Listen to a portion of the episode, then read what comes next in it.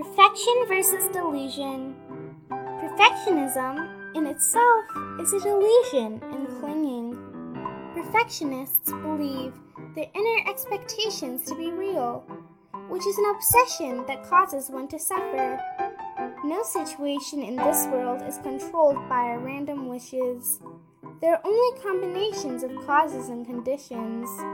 If we can observe this nature, we will be relieved, at ease, and in peace.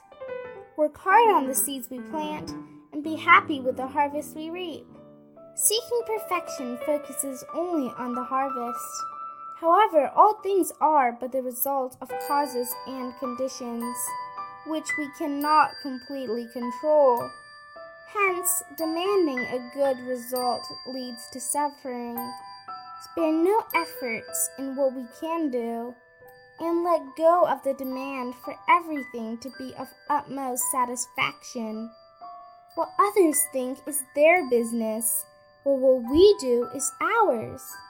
There are things that cannot be perfect in the moment, no matter how hard we try. We cannot control the opinion of others or the environment, but there's no need to control those. The important thing is that we understand what our actions mean to us, others, in the future.